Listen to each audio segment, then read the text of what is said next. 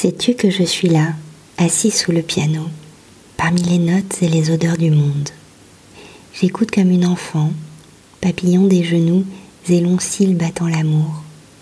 Je suis recueillie et attentive. J'entends l'épaisseur du temps et son inexorable présence relative. Je sais que ces dimensions me sont à la fois intimes et étranges. Cascade assourdissante ou léger ricochet d'un caillou qui se perd, les secondes me sont à chaque instant différentes et singulières.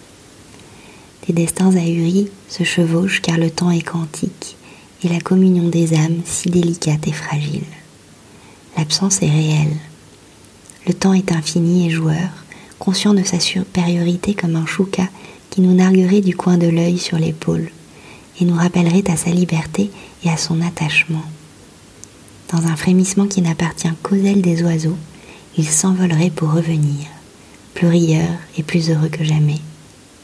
Car il est des matins où les choucas s'envolent et nous laissent songeurs dans l'épaisseur d'un matin ombragé.